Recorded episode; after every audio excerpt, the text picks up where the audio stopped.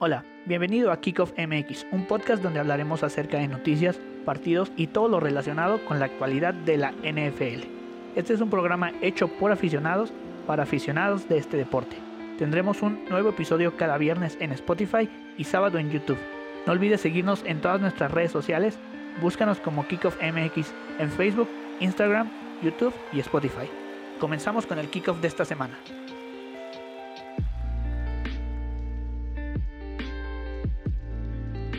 Hola, ¿cómo están? Bienvenidos a Kickoff MX. Esperamos que se encuentren muy bien y estamos en nuestro octavo capítulo.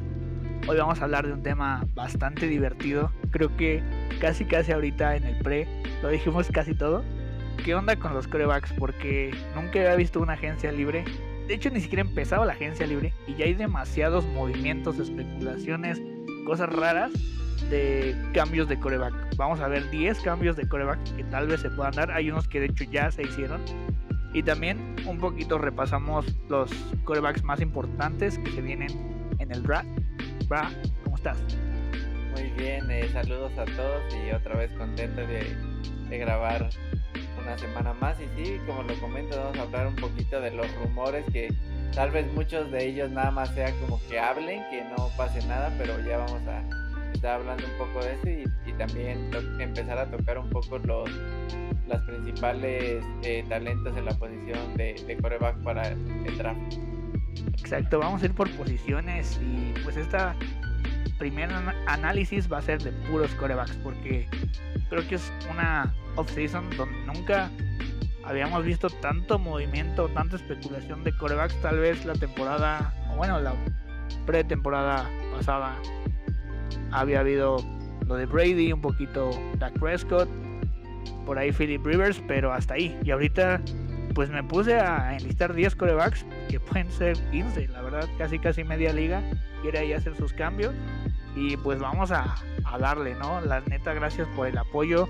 Ayer o antier, no sé qué día, publicamos que ya llegamos a las 100, 100 reproducciones y ahorita son 102, creo. Eso está increíble en Spotify. Obviamente, si son moldeadas de YouTube son más, pero gracias porque eh, vemos que les está gustando cómo analizamos estas cosas. Por ahí ya publicamos un primer video para la gente que tal vez siente que somos muy clavados en, en los podcasts y quiere tal vez saber lo más básico del NFL. Eh, hay, hay, un primer video publicado en el, en el, canal de YouTube y pues vamos a estar también eh, dándole mucha fuerza a Instagram. Por ahí, si no nos conocen, váyanos a seguir, arroba kickoffmex, vamos a estar subiendo tanto noticias como fechas importantes, hoy que se dio una noticia de la cual vamos a hablar que nos sorprendió a todos. Literal, yo estaba trabajando y tuve que quitar lo que estaba haciendo para poder publicarlo porque fue increíble. Y de hecho vamos a, a pasar con eso. Y bueno, nada más para avisarles que pues vamos a preparar bastante contenido para ustedes. Muchas gracias por todo y pues vamos a empezar, bra. Dale. Pues lo que, lo que comentas, la, la noticia más importante del día y que creo que mínimo nosotros no nos lo esperábamos es que JJ Watt firma con los Cardinales de Arizona por dos años y más o menos 30 millones de, dólares con 24 garantizados. Sí, la cifra exacta creo que son 32 millones, no sé cómo están repartidos por año, la verdad, pero bueno, está raro. La verdad yo cuando lo vi no le vi sentido. No sé si hay algún fan de Arizona escuchándolo. No crean que tengo algo contra su equipo, realmente me caen bien, son chidos, pero no le veo sentido este cambio o este intento de tener a un defensive end, defensive tackle, no sé, tan eh, dominante. Es bueno, pero creo que hay muchas más necesidades que, esta posición. Un poco no. Sí, solo quiero hacer paréntesis rápido eso que comenté de que 24 millones de garantizados, ¿qué significa? Es que pase lo que pase, juegue, no juegue, sea cortado, pase lo que pase, a él le dan ese, ese dinero, no importa lo que pase, ¿no?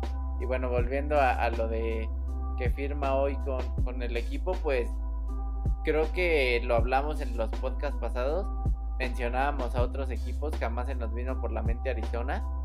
Eh, pues creo que obviamente, como lo dijimos, no llega en su mejor momento, pero creo que sí llega a sumar. Si es que juega todos los partidos, porque como bien sabemos, el problema de JJ Watt, su talento es innegable, pero también ha sufrido con muchas lesiones a lo largo de su carrera y pues esperemos que juegue y tal vez no una defensa elite, pero pues algo mejor que la temporada pasada, tal vez sí, con Chandler Jones a un lado, Buda Baker, Isaiah Simmons, que yo, yo te lo comenté que esperaba muchísimo de él y que creo que se notó que era un novato, lo quemaron muchísimo, pero al final cerró bien.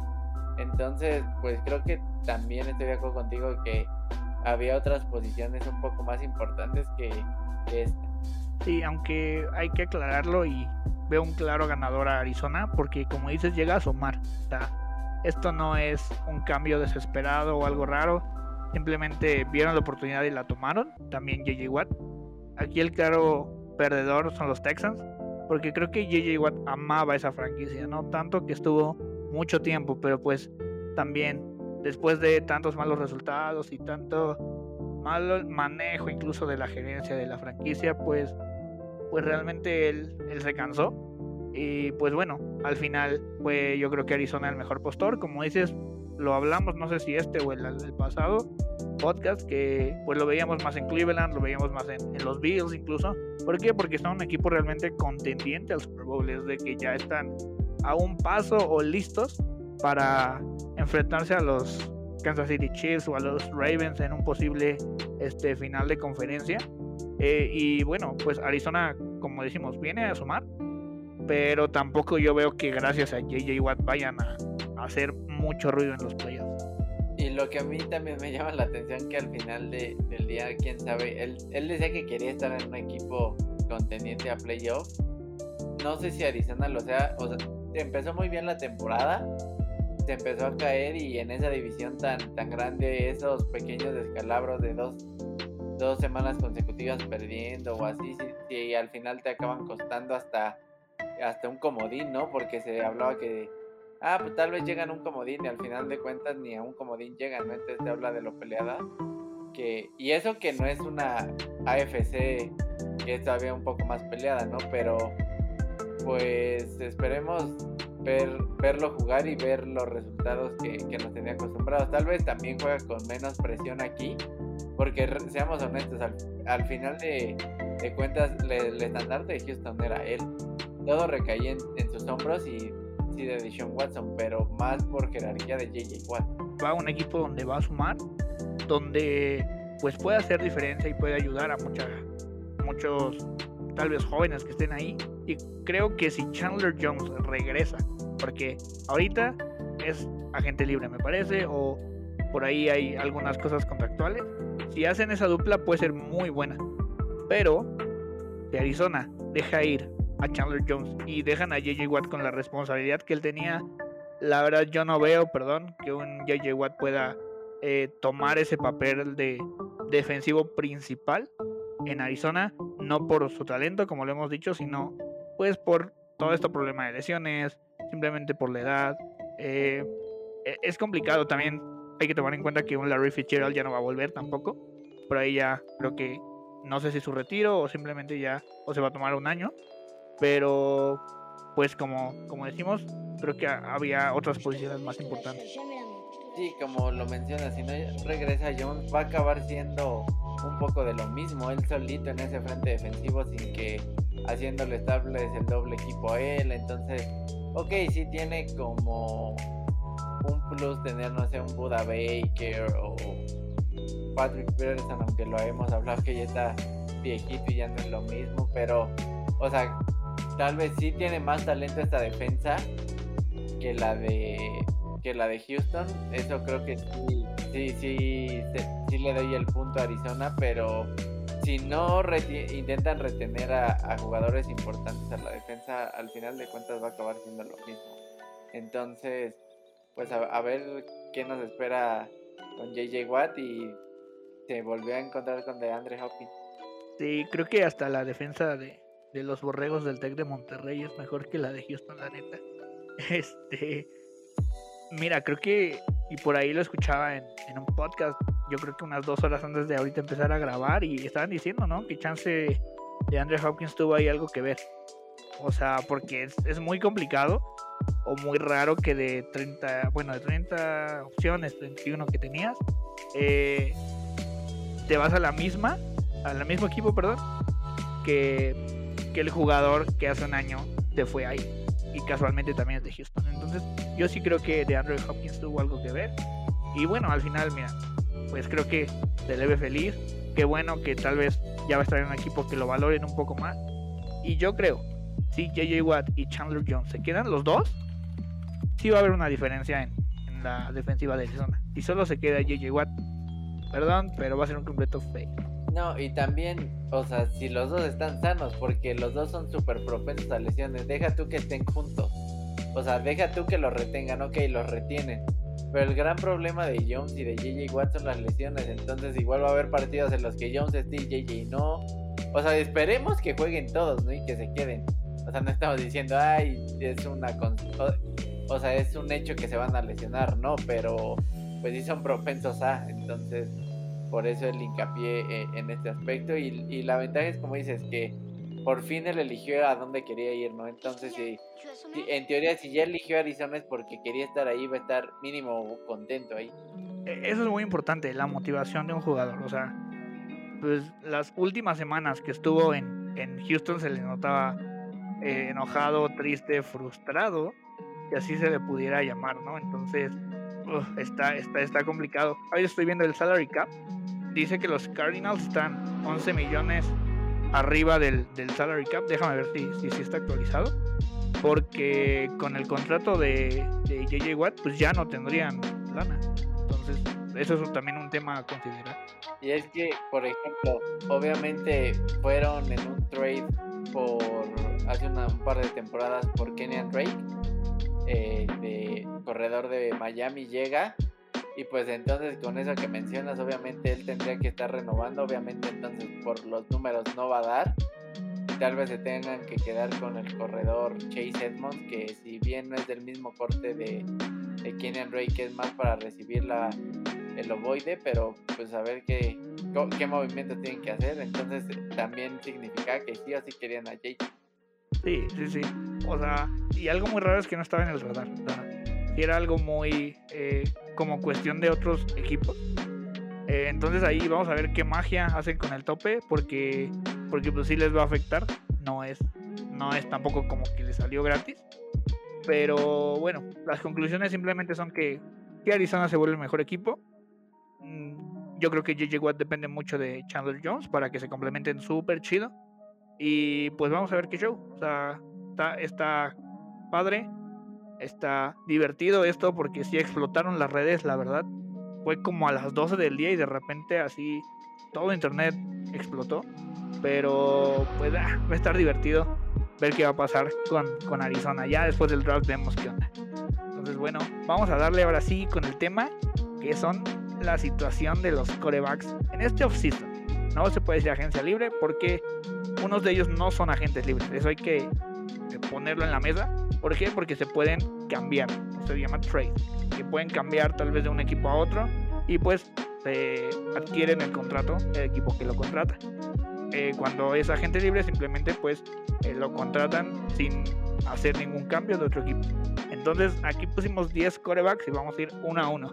El primero, y creo que es la noticia que íbamos a hablar antes, si no se daba lo de GJ Watt, es Russell Wilson, bro. Pues yo creo que realmente, obviamente, yo sí estoy 100% seguro que él no se va a cambiar de equipo, que él va a seguir ahí porque se decía que le gustaría ir a Dallas Raiders o, o los Santos. Los Santos sabemos el problema que traen con la lana, no aguantan un contrato como el de él. Eh, los Cowboys no creo que... O sea, bueno, es que no, o sea, ni pensarlo, yo lo veo algo súper súper alejado. Siento que sí se está hablando y eso, pero tal vez sea para ponerle un poquito de presión hacia Aaron de, oye, ya no empieza a estar conforme tu, tu coreback franquicia, entonces o le armas una buena línea o en unos años, tal vez sí en unos años sí pueda ser más más alcanzable ese trade. Sí, no, obviamente ah, ahí también hay un equipo que le faltó que eran los Bears. Pues ellos, digo, si se los regalan ellos más que felices, ¿no? Porque pues ya sabemos la situación de Trubitsky. Pero está muy difícil, ¿no? O sea, la verdad es que los Bears ah, no han tenido tampoco una relevancia en cuanto a ofensiva. Y, y también yo creo que eh, tener a Aaron Rodgers y a Russell Wilson en una misma división sería la muerte. Entonces tampoco lo veo viable. Como dices, los Saints es están ahogados, o sea, por completo. Eh, los Cowboys sería el más viable, pero se tienen que dar muchas cosas y yo creo que Jerry Jones y, Dak Prescott se aman, así que tampoco por ahí los Raiders tienen a Carr todavía dos años, o sea, no, no, no, como dices, no, no lo veo cambiándose de equipo, aunque nunca digas nunca porque han pasado cosas muy raras, eh, yo igual lo veo como un 90% que no cambie de equipo y que se quede considerado la siguiente temporada. Bueno, entonces vamos con el siguiente, que es Matt Ryan, bro. Híjole, este está interesante. Pues Matt Ryan, realmente creo que sí ya, ya va un poco más de salida este quarterback veterano que no lo hizo mal realmente en los halcones de Atlanta porque tenía muy buen muy buenos receptores como obviamente Julio Jones cuando llegó Calvin Ridley entonces realmente pues no lo hizo mal pero sí sí se ve eh, en declive de su carrera en el sentido de que ya no se ve igual obviamente su movilidad si bien nunca fue un, un coreback muy móvil pues ahora con los años menos y realmente creo que desde el Super Bowl que pierden no se han recuperado. Sí, yo creo que ya esa relación de Matt Ryan con Atlanta pues ya tiene más de 10 años y creo que no conozco, bueno, sí Michael Vick, pero no, después de ellos no, no conozco a alguien más como relevante en Atlanta y pues ha tenido sus armas ofensivas, o sea, lo que es Roddy White hace un ratote, pues obvio Julio Jones, ya muchos años siendo su receptor principal, Calvin Ridley, eh, pero pues siempre ha, padecido de un ataque terrestre, así pues bueno y efectivo. Sí, Davonta Freeman lo hizo bien. En su tiempo, Turner, yo me acuerdo, pero pues ya, ya es esa relación que dices, hay que cortarlo por lo sano. No sé si los Falcons lo quieran hacer, porque pues no tienen un plan B. Pero a mí sí me gustaría verlo fuera. Tal vez no pase. Pero creo que eh, este es un buen momento como para tener el plan B que bien comentas en un coreback de esta camada que viene entonces creo que puede ser un, buen momento para ese reemplazo de Matt Ryan. No digo que ya la próxima temporada no la va a jugar porque estoy seguro que la va a jugar y con Atlanta. Pero sí creo que puede servirle muy bien tal vez si cae un Justin Fields por ahí a Atlanta para que lo empiece a ropar y mentorear un poco. Sí, y es un coreback que no se lesiona, es muy, muy cumplidor y lo que dices está muy bien. Creo que están en muy buena posición de, draft para poder sacar un talento interesante y como dices, ya ser sucesor de Matt Ryan. Yo creo que igual como los Steelers, los Falcons ya se están tardando en, tener ese sucesor porque es, ya natural. Entonces esperemos que, que pues Matt Ryan no sé si, si se quede otro año, si no, pues tal vez en los pads por ahí podría tener buen papel. Aunque bueno, también le falta pues talento. Vamos con el siguiente que es Carson Wentz. Y te lo he venido comentando que es creo que uno de los que más me, agrada. Porque la verdad es que no es un coreback malo. Porque, o sea, sí viene de, de una temporada pésima, pero realmente no era tanto su culpa. No tenía buenos receptores, su línea ofensiva era era de las peores de la liga, entonces obviamente por eso tantas capturas, entregas de balón, entonces creo que llega a un lugar perfecto para él como lo es eh, los Colts porque tienen una de las mejores líneas ofensivas de la liga, entonces si bien no tiene receptores elite, pero tiene receptores y ya es ganancia, literal, entonces creo que sí le va a ir bien y, es, siento que es la pieza que tal vez necesitaban tanto Wentz como los Colts para demostrar que tanto uno es un buen equipo como el otro es un buen coreback.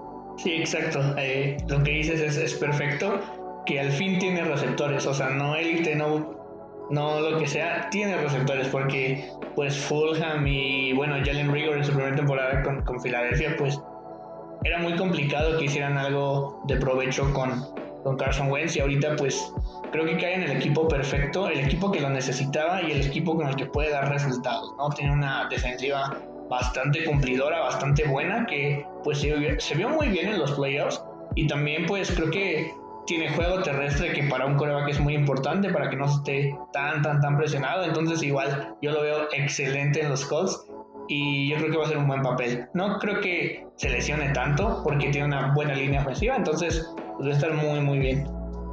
Y también eh, veámoslo como el, si Philip Rivers, que realmente si comparamos el nivel con el que llegó Rivers a los Colts y el de Carson Wentz, creo que Carson Wentz iba muchos pasos adelante de ese Philip Rivers. Y si Philip Rivers lo hizo bien, o más bien se vio bien gracias a esa línea ofensiva, ese apoyo de la defensa, ese apoyo del, del ataque terrestre, Jonathan Taylor, un novato que lo hizo muy bien, una Jim Hines, entonces creo que va muy bien y también otra cosa importante, también tienen lana.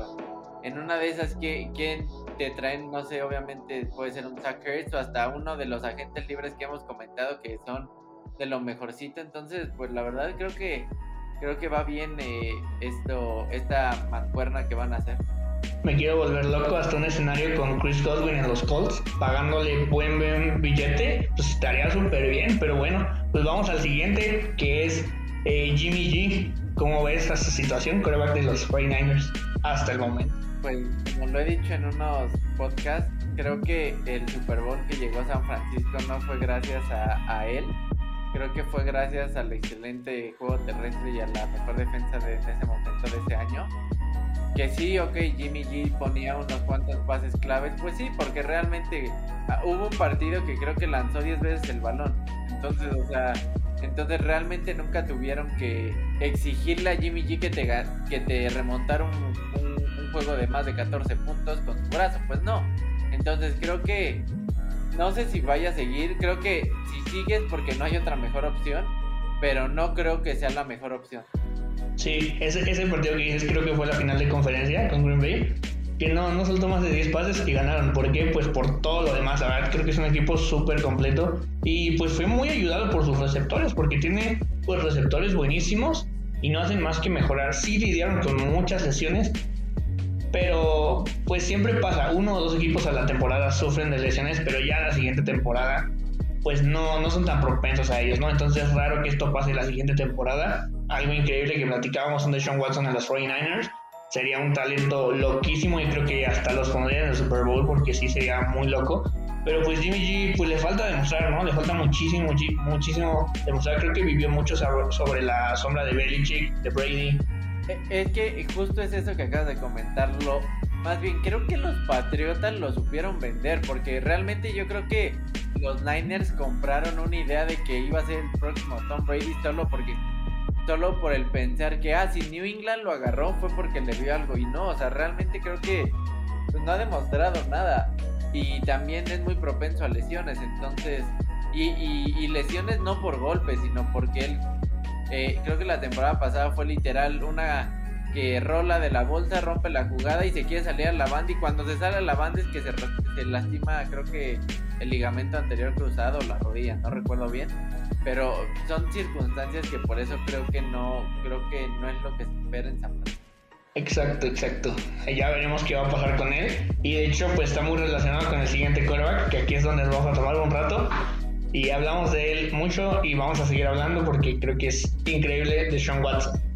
Creo que es la novela más sonada de, de todo lo que vamos después del Super Bowl, pero es que él ya dijo que no quiere estar tiene un contrato que casi, casi, digamos que lo tendría que obligar a quedarse porque eh, las sumas de las que de las que tendría él que pagar por perderse training camp, perdón, training camps, eh, eh, partidos de pretemporada y todo es mucha lana. Dudo que la quiera perder, ¿no? Entonces creo que su así como Carson Wentz llega a un equipo perfecto en los Colts, creo que el lugar perfecto para Dishon sería lo que tú mencionas eh, los Niners, porque tienen ya un equipo armado que están un coreback de, de ser candidatos otra vez al Super Bowl por todas las armas que bien comentamos, que es defensa, buen juego terrestre, eh, el, tal vez el segundo o tercer mejor eh, ala cerrada en George Kittle, tiene receptores súper verticales, súper rápidos, que sabemos que Deshaun Watson puede ser muy vertical, entonces creo que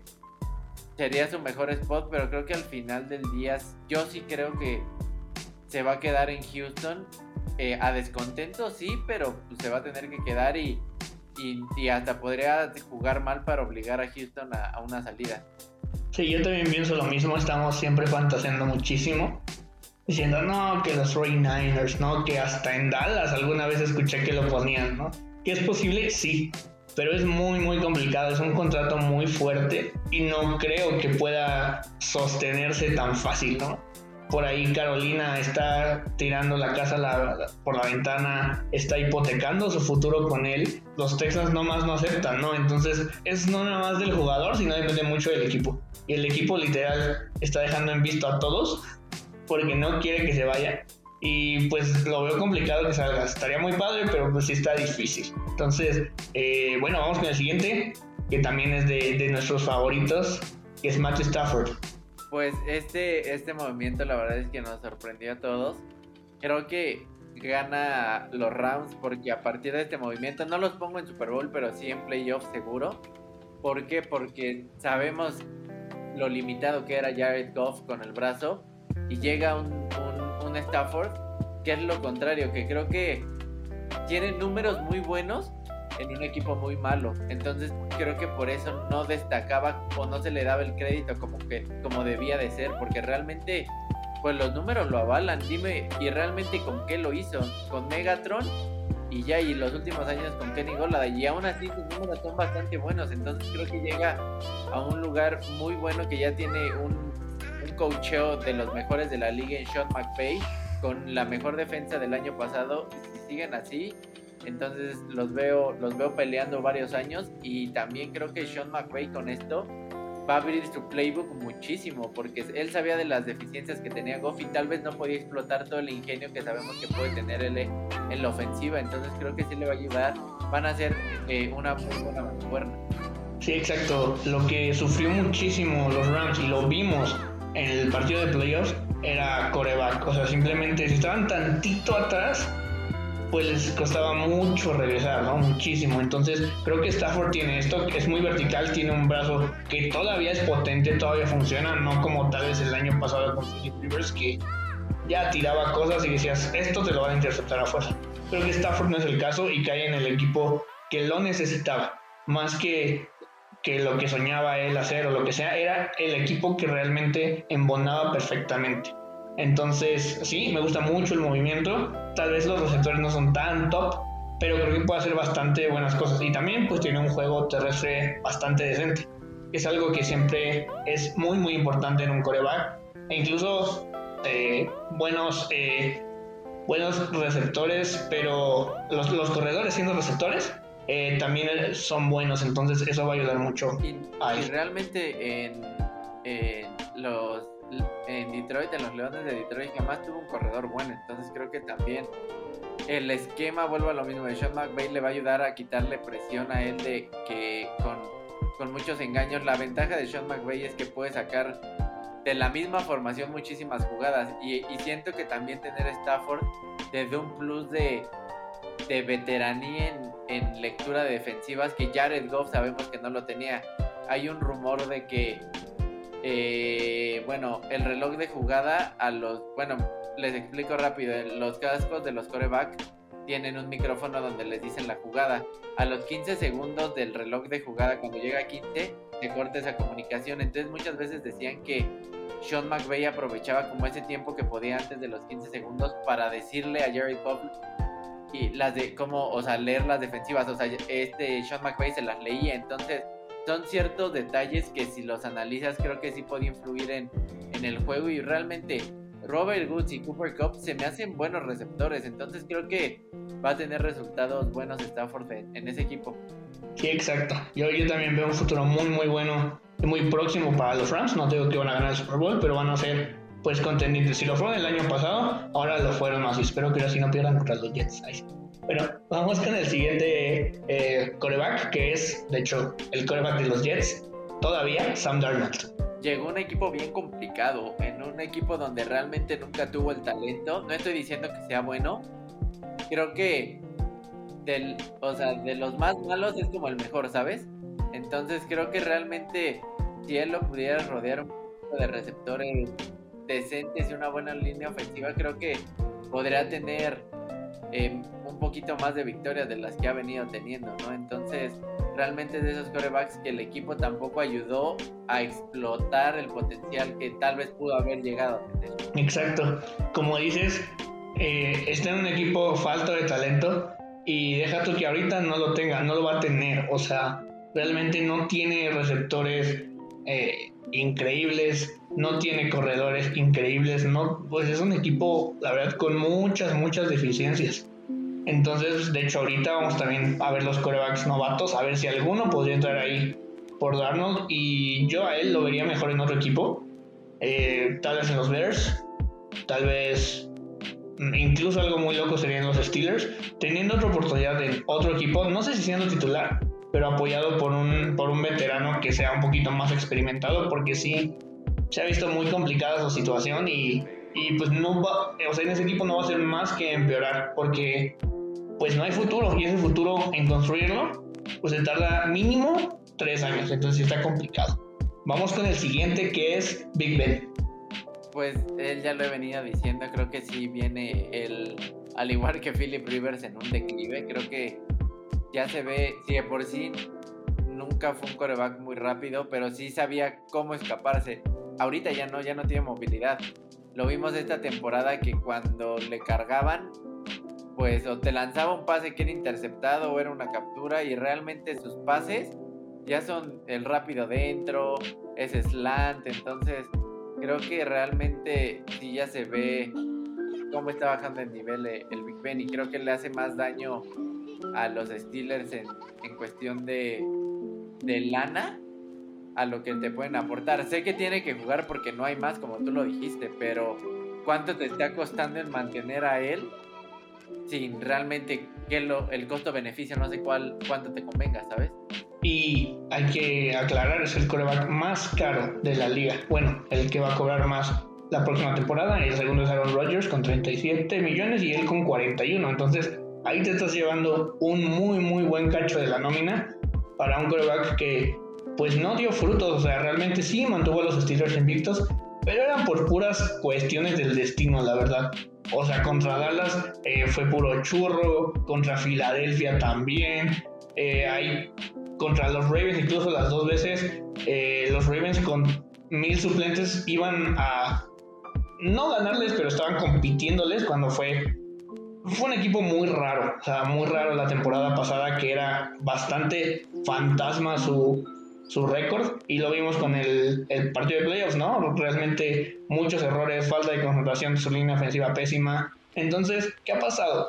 Realmente creo que los Steelers eh, nunca han tenido un sustituto perfecto para Big Ben. Lo vimos hace dos temporadas que se lesiona y pues la ofensiva, ah, ofensiva perdón, le viene abajo, pero lo que le sigue, o sea, pésima, pésima. Y pues yo lo que haría con él es reducirle su contrato porque es necesario para el equipo y de alguna manera traer a un coreback, pero ya, o sea, ya, que te, que te dé resultados eh, pues a corto y a mediano plazo, porque no, o sea, no puede seguir así esta generación de receptores, incluso de en, los Steelers y esa defensiva tan talentosa, con un ataque tan, tan, tan mediocre.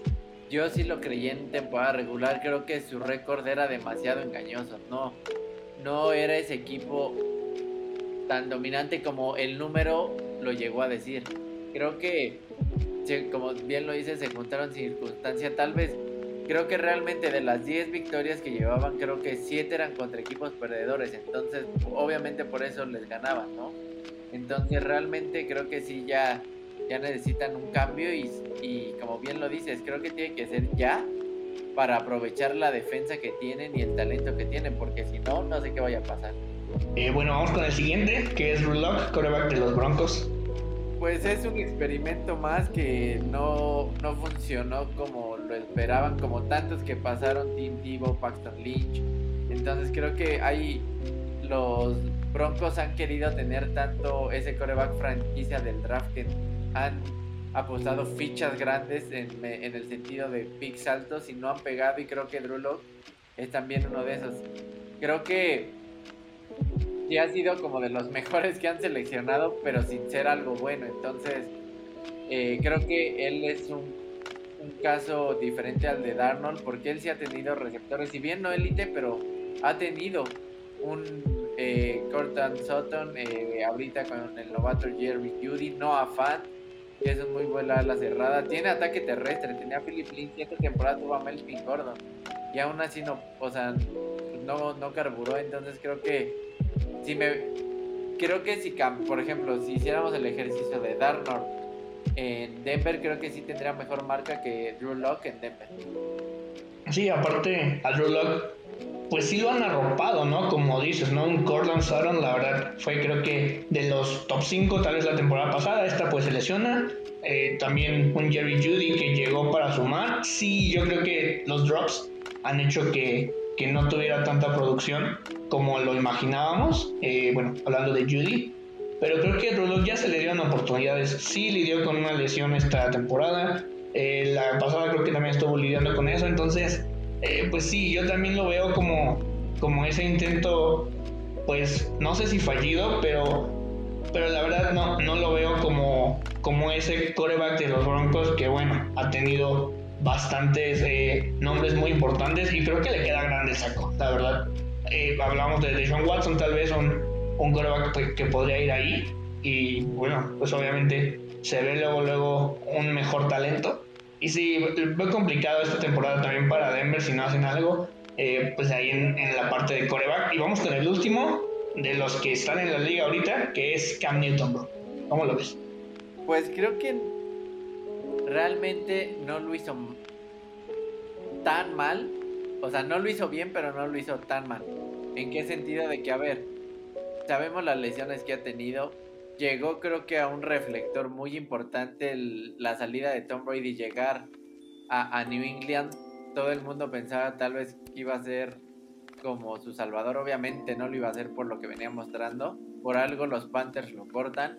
Entonces creo que realmente fue como un curita para literal la herida de Brady en el sentido de, ¿era eso o quedar peor? O sea, era intentar a ver qué hace Cam Newton, a ver si Bill Belichick lo puede revivir o de plano ya ya no y creo que a ver, los primeros partidos jugó bien. Creo fue de los primeros jugadores que les dio COVID. Entonces, empiezas bien, te da eso, entonces creo que sí se ve una diferencia, pero creo que aún así con todo esto, creo que Cam Newton todavía tiene un pequeño futuro en el sentido de que hay equipos que estoy seguro que lo quisieran en, en, sus filas, ¿no? Creo que la ventaja que te puede dar Cam es que, ok, no lanza muy bien, pero te puede dar eh, esa RPO o esa read option, entonces creo que sí todavía tiene lugar en ciertos equipos que están urgentes de un coreback como lo es Washington, como lo es hasta, por ejemplo, no sé, un Denver. O sea, hay muchos equipos que, que, creo que no le harán el feo a cambio. Sí, exactamente. Yo lo que veo también mucho es, eh, pues tuvo muy mala suerte. Lo que dices, le da COVID, pues más de 12 miembros de los Patriotas deciden no jugar la temporada, eh, se van también varios, o sea, le pasó de todo y pues con, con casi casi nada eh, pudo hacer algunos partidos decentes, ¿no? Siempre le he dicho, o sea, cómo le ganaron a Baltimore, o sea, no fue algo circunstancial, los apalearon realmente. Como dices, el primer partido se vio bien, el segundo contra Seattle, la verdad luchó hasta el final y pues hizo lo que pudo con lo que tenía. O sea, algo que yo vi y que no me gustó mucho, no tanto de él, sino de la decisión de Belichick, es que se esperó muchísimo a contratarlo. O sea, fue, fue creo que de, los, de las últimas contrataciones porque pues Belichick se dio cuenta que ni con Stirham ni con Hoyer tenía pues algo, ¿no? Y se vio cuando una vez no, o dos partidos no inició camp. Y, y pues no, realmente no hay futuro ahí. Y bueno, New England yo creo que debería de agarrar prueba, que es lo que vamos a hablar eh, un poquito más después. Pero pues sí, Cam en otro equipo y con un una, grupo de receptores más decente y bueno, más equipo, simplemente creo que puede hacer mejor las cosas. Entonces, bueno, vamos ahora sí con los cinco corebacks, eh, pues los mejores prospectos en este draft. Y pues vamos con el primero que es Trevor Lawrence de Clemson. Creo que todos sabemos los que mínimo conocemos un poquito en estos meses del NFL, sabemos qué va a pasar con él. Sí, como bien lo mencionas, se tiene que ir a los jaguares, es casi una obligación, es casi que ya está en la ficha que dicen el nombre y el pick de los jaguares, yo creo que ya lo tienen listo, y si no sería, creo que de los errores más grandes en los últimos años. ¿Por qué lo digo? Porque los scouts eh, califican a Trevor Lawrence como un talento en la posición de coreback que hace muchos años no lo había. El último que ven como a esa a ese nivel era Andrew Locke y sabemos lo que hizo Andrew Locke. Entonces, si todos los scouts que literalmente se dedican a ver todo de, de los prospectos dicen eso es por algo, no solo por decirlo, ¿no? Entonces, creo que va a llegar un equipo en reconstrucción que él va a ser eh, el, el foco de atención y en base a él van a armar el equipo. Tienen lana para armarlo, entonces eh, creo que tanto los Jaguars como Trevor Lawrence tienen un futuro eh, bueno y pues ya veremos qué pasa con este equipo. Exacto, creo que platicamos en la semana y yo te decía, y de una vez les anótenlo, yo creo que los Jaguars van a ser el equipo que más va a mejorar en este próximo, eh, en esta próxima temporada. No les estoy diciendo que van a ganar el Super Bowl y que van a meterse a playoffs, pero van a mejorar. De su único partido ganado, tal vez ganen 5 o tal vez ganen 6, porque como dice Brad, tienen muchísimo dinero. Es el equipo con más eh, dinero en el salary cap, eso es muy bueno y tienen muchas selecciones. Si bien los Jaguars no se han caracterizado por ser muy buenos en el draft, la verdad ha habido muchos que sí son selecciones muy muy dudosas. Creo que pueden reconstruir el equipo a base de bastantes buenos jugadores y bastantes billetazos. Hay muchos agentes libres, libres perdón, y va a haber mucho, mucha demanda porque ayer estaba yo escuchando y leyendo que tal vez el salary cap baje todavía más eso va a obligar a que los, los equipos reduzcan mucho más su nómina y sus jugadores, entonces va a haber muchos más jugadores libres. Eso va a ayudar a que, a que los Jaguars puedan literal elegir posición por posición a quién se quieren llevar.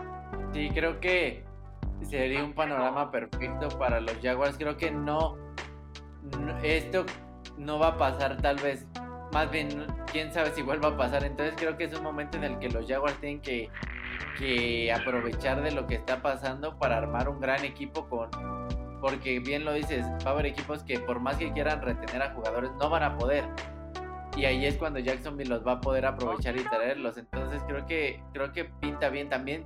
Tiene muy buenas selecciones de draft, más bien tiene muchas selecciones, entonces pinta bien el futuro para Trevor Lawrence y los Jacksonville Jaguars. Exacto, y no es un equipo tan malo, en serio. Muchos dicen, no, es que son basura. No, tienen un, un corredor muy bueno, tienen receptores como Chuck decentes, tienen ahí un linebacker, eh, un middle linebacker que es algo muy importante con Miles Jack, y, y también un, un cornerback muy talentoso. Entonces, de, creo que tienen esa espina dorsal ya con, con Trevor que puede hacer que el equipo funcione. Entonces, bueno, eh, luego vamos a hablar de los de cómo vemos a los equipos, pero ahora vamos con el siguiente que es Justin Fields de Ohio State.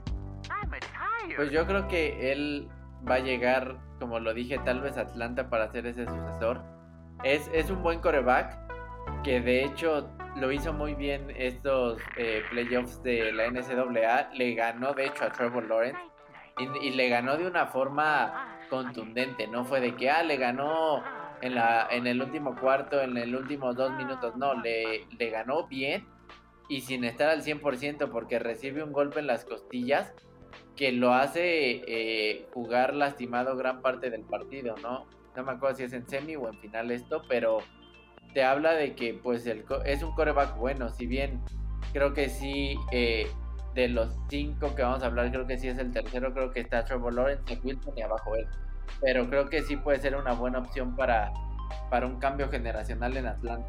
Exacto, aunque son muy diferentes, él y Matt Ryan son casi casi día y la noche en cuanto a Matt Ryan es una estatua literal y Justin Fields, como dices, es muy muy de estar eh, buscando y alargando la jugada. Entonces sí, yo también lo veo ahí. Yo creo que los Jets no lo van a agarrar. Eh, entonces, pues por lógica, el que seguiría sería Atlanta. Y sí, sí vería algo probable. Eh, pero bueno, también no sabemos si se van a esperar. No creo que sea viable esperarse otro año, la verdad, siendo Atlanta. Pero igual, coincido contigo, bro. Y vamos con Zach Wilson de BYU. Pues como lo acabo de decir, creo que es el segundo coreback con mayor talento. Creo que es un coreback de bolsa, pero que si bien necesita alargar la jugada, puede rolar tiene muy buena precisión, tiene mucha fuerza en el brazo. Creo que eh, también sería un buen proyecto para, para en esta transformación de los Jets que también tienen dinero con nuevo entrenador en jefe como Robert Sale. Entonces creo que realmente eh, es un talento que tiene que tomar los Jets. O sea, si te lo pongo ahorita, no creo que se alargue más del top 7 o top 8. O sea, si no lo toman los Jets, o sea, cualquier equipo que esté ahí lo va a agarrar, ¿eh? porque pues es un talento súper, súper bueno. Y quién sabe, o sea, todo depende del draft. En el draft vamos a ver. Los Jets son el parteaguas de todo lo que se va a venir en el, en el draft. Yo opino que la decisión de los Jets es lo que va a cambiar todo el draft. Si, si no deciden ir por él y deciden ir por otra cosa, pues va a cambiar todo. Las, los picks de todos los equipos van a cambiar por completo. Entonces, sí, yo también lo veo bastante talentoso y creo que sería muy lógico por los Jets. Pero pues ahí tienen a Darnold y quién sabe qué vayan a hacer con él. Pero pues sí, está bastante interesante. Y, y a ver, también quiero darle el mérito que se merece Zach Wilson porque, a ver, ok, sí, eh, Justin Fields, Trevor Lawrence se habla mucho, pero a ver, ¿por qué? Porque siempre son equipos que están entre los primeros cinco de la nación y obviamente tienen al mejor talento, por algo siempre están peleando el, en los playoffs de la NCAA, ¿no? Por eso siempre están ahí, por el talento y por los receptores que tienen. Zach Wilson se hace notar sin tanto talento es por porque algo tiene y ese talento lo tiene él y lo tiene en el brazo, entonces también es algo, algo a destacar. No les, no, no estoy diciendo que ah, Trevor Lawrence y Justin Fields son buenos por, por el equipo, no, pues obviamente es un plus como Mahomes, pero sí creo que Zach Wilson eh, tiene su mérito en que estemos hablando de él tal vez como el segundo mejor coreback de, este draft eh, por algo. Igual, yo creo que lo que es Zach Wilson es un talento que no se ve mucho, creo que para mí es el favorito, para mí, bueno, mi favorito de, de toda esta clase, y yo creo que es, raro, pero creo que los Jets, eh, si lo toman, pueden cambiar mucho el rumbo de la franquicia. Ya Darnold está muy quemado, pero bueno, también necesita apoyo, ¿no? Entonces no nada más es, es Zach Wilson. Creo que podría ser la piedra angular. Les falta mucho, mucho, mucho, mucho por, por reconstruir, pero sería bastante buena opción. También tienen lana. Y tienen lana. Muy bien, tienen buen de lana. Entonces, si traen buenas, buenas ayudas o buen algo que, le, que lo pueda rodear, estaría súper chido. O sea, si los Jets no lo llegan a tomar, yo si fuera Atlanta lo, lo tomo sin pensarlo, ¿sabes? O sea, creo que sí, creo que sí hay una diferencia notable entre Zach Wilson y Justin Fields, más por el esquema que ya trae, ¿sabes? Entonces, si por alguna razón no lo agarran los Jets, creo que eh, lo tendría que agarrar Atlanta. Sí, porque bueno, viendo el orden de draft sería ellos o Detroit. Pero pues sí. Sí, o Detroit podría caer ahí. Eh, no, neta, neta, ya quiero ver el draft porque va a estar muy, muy cañón. Trey Lance, seguimos. North Dakota. Eh, pues él creo que si en dado caso de que no se llegue a concretar lo de Dishon, yo creo que tal vez sí pueda llegar a las Panteras. Dejan libre a Teddy B y llega él y pues bueno, no experimentas, pero pues pones un bote de confianza a ver si si es ese coreback que te puede sacar la franquicia y más porque vuelvo a lo mismo, tiene buen, buenos receptores y todo, pero yo tal vez sí lo veo a él en, las panteras. Ok, yo lo veo en los Patriotas, Creo que tal vez lo que va a pasar con, con Carolina es que se quede con Teddy B. Eh, más que nada por la cuestión de la lana. Eh, no creo que le, le, paguen más. O bueno, que pues que lo dejen ir así nada más por el dinero muerto y todo eso. Entonces yo puse que Patriotas. ¿Por qué? Pues simplemente se necesita, ¿no? Sabemos que Belichick no le encanta, pero pues podría ser una opción, ya que bueno, el siguiente que tenemos es, y el último, es Mac Jones de Alabama. Y lo dije, creo que en los primeros podcasts que nos preguntaron que qué, qué coreback veía yo en, en los Patriotas y es a Mac Jones. Creo que por el donde va a estar rankeado y por el por el número en el que están los Patriotas, creo que sí pueden pueden ir por él y creo que se acomodaría bastante bien a lo que le gusta a Belichick, un, un coreback más de bolsa. Exacto, yo tal vez de él mm, es el que menos me gusta. ¿Por qué? Porque lo hemos visto, es como ese niño consentido que ha tenido todos sus juguetes y por eso se rifa, ¿no? La verdad es que pues con los receptores y también los, los corredores que ha tenido, pues cayó en blandito, ¿no? Entonces sí, o sea, no digo que sea malo, pero creo que de todos es el que ha estado un poquito más consentido porque ha tenido muy, muy buenos eh, eh, personal que lo ha rodeado. Entonces, eh, pues llevarlo a unos patriotas que no están como que tan buenos que en talento. Lo veo eh, duro. Podrías empezar pues complicado, pero pues pues igual, o sea, como dices, realmente pues por ver posiciones, pues tendría que caer en los Patriotas. Digo, eso es lo que nosotros pensamos. También sabemos que los Patriotas tienen su, su board. Hasta en Washington también podría llegar en una de esas. Si, si llega a pasar que no lo agarren por ahí, igual siento que hasta Washington se lo puede llevar. Y eso que comentas de que ha tenido mucho talento, o sea, sí, pero también, por ejemplo, Trevor Lawrence también lo tiene. Por ejemplo, le doy más mérito a Zach Wilson, por ejemplo.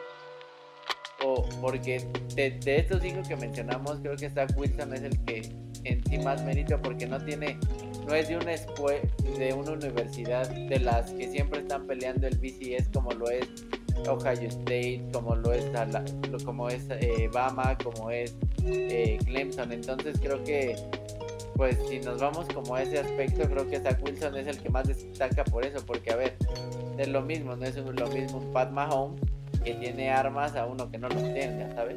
Sí, sí, sí, exacto. Pues vamos a ver, porque neta, qué buen eh, clase de, de corebacks, de draft, de todo yo creo que en los siguientes programas ya les vamos a hablar un poquito más de draft. Eh, aparte de que tenemos que, estudiarlo más, pues hay cambios, ¿no? O sea, por ejemplo, ahorita tal vez hace un mes hubiéramos dicho, no, es que los Colts necesitan coreback y ahorita ya no lo necesitan. O ahorita eh, con el cambio de JJ Watt, va a haber muchos cambios que obviamente eso va a ir también cambiando los drafts o los mock drafts para ver cómo se va comportando. Entonces, eh, pues muchas gracias por este capítulo. Creo que estuvo súper interesante y muy completo. Hablamos demasiado de muchos equipos y abarcamos mucho, pero creo que estuvo increíble. Bra, muchas gracias por estar aquí. Gracias a todos por eh, lo que nos ayudan a, impulsar ese podcast y pues terminamos. ¿Qué onda, Bra? ¿Algo que quieras decir? No, pues nada, agradecerle a todos los que nos escuchan por, por seguirnos, por darse el tiempo de, de escucharnos y también gracias a ti por por todo esto. No, no, la neta es que es, bien cool ver como ahí los números de Spotify y, es bien emocionante ver que gente nos empieza a descubrir, ¿no? Por ahí te decía que nos vieron en, nos escucharon en Texas y es como, ok, qué cool.